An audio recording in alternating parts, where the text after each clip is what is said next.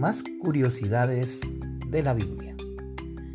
¿Sabías que el arca que construyó Noé era de tres pisos?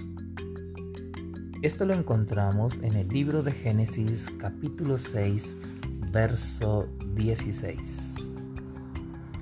Una más.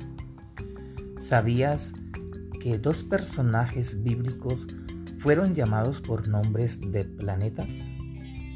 Sí. Ellos fueron Bernabé, llamado Júpiter, y Pablo, llamado Mercurio. Esto lo encontramos en el libro de los Hechos de los Apóstoles, capítulo 14, verso 12.